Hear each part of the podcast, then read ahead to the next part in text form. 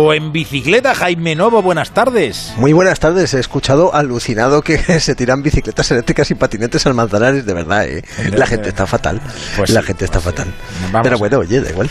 Con, con lo bien que se va, porque además hay unos carriles bici donde Sí, puede ir toda la familia paseando en bicicleta sin ningún tipo de peligro por el río Manzanares. Pero bueno, El anillo verde, el anillo verde pasa por el río Manzanares hasta que entra por la casa de campo y luego de nuevo otra vez al Manzanares por Madre Río. Es una pasada, eh, eso. Desde luego que sí, son kilómetros suficientes también incluso para hacer ejercicio sin mucho desnivel, es decir, que es un ejercicio Sí. pues muy accesible para todos. Pero tú, tú hoy, te lo he dicho en el arranque, nos quieres dar ese periodismo de datos. La bici es mucho más que la herramienta de deporte, mucho más que un medio de transporte. Claro, yo te traigo todos los datos necesarios para dejarlo aquí bien claro eh, y para que no haya duda alguna. Mira, eh, lo hemos hablado ya muchas veces, eh, notarás que muchas de estas cosas te suenan, pero es que ya tenemos a mano los estudios realizados por la Federación Europea de Ciclismo y la verdad es que los datos con los números en la mano son realmente llamativos. Yo primero voy a hablarte a ti y a todo el mundo de pasta. Voy a ir al dinero, voy a atacar al bolsillo. Venga. La bici, querido David, puede ahorrar unos 74 billones con B de bici de euros a la sanidad europea del año. 74 billones de euros ahorrados a la sanidad europea, ¿eh? Tela. Bueno, madre mía. ¿Sabes, ¿Tú sabes cuánto gastamos solo en España para tratar las enfermedades relacionadas con la contaminación del aire que genera el tráfico motor, querido? Pues está bien que me plantees a mí la pregunta. Yo lo podría decir porque lo tengo en el guion, pero prefiero que me lo digas tú, que para eso es el que piensas en bici todo el Pues día. Supera los 3.600 millones de euros al año. Eh, así que eso también nos lo podríamos ahorrar. La bici también reduce el absentismo laboral. También te lo he contado alguna vez, pero es que ya hay datos un día y pico, 1,3 días de media en Europa, lo que supondría 5 billones, otra vez con B de bici, de euros al año de ahorro.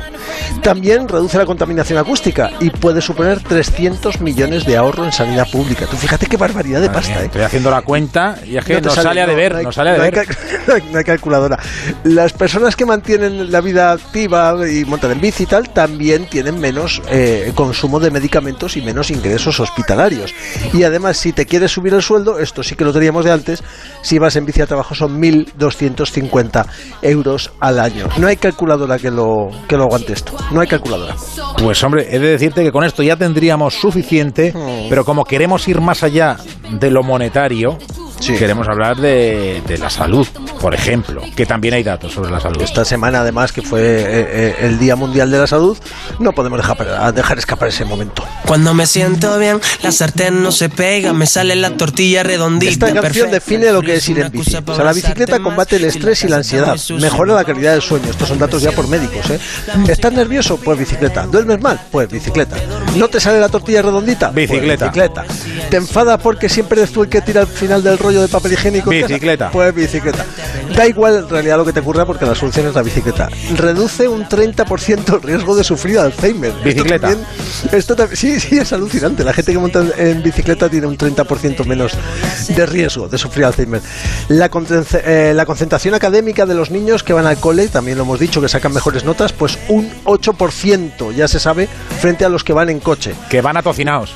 Que van más atocinados, sí. De hecho, se habla de la generación del asiento de atrás. Eh, ya hay psicólogos que hablan de ese tipo de generación. Bueno, la bici ayuda también a reducir la contaminación acústica, lo hemos dicho, pero eh, si sustituimos el coche por la bici, se evitarían más de 400.000 muertes prematuras al año en toda Europa. David, Madre mía. ¿yo qué quieres que te diga? Pues Más, claro. más todavía me vas a decir, oye, ¿cómo llevar lo de los 30 días en bici? Muy bien, muy bien, seguimos, seguimos con los 30 días en bici, que la gente busque lo que son 30 días en bici y se sume a esto de coger la bici para cualquier cosa, los 30 días en bici de abril y lo cuente en las redes sociales, que es lo más bonito del mundo, que vean las cosas que estamos haciendo que son muy chulas. Con la bici con una buena sonrisa hasta el jueves que viene, Jaime Novo. Adiós, bonicos, gracias.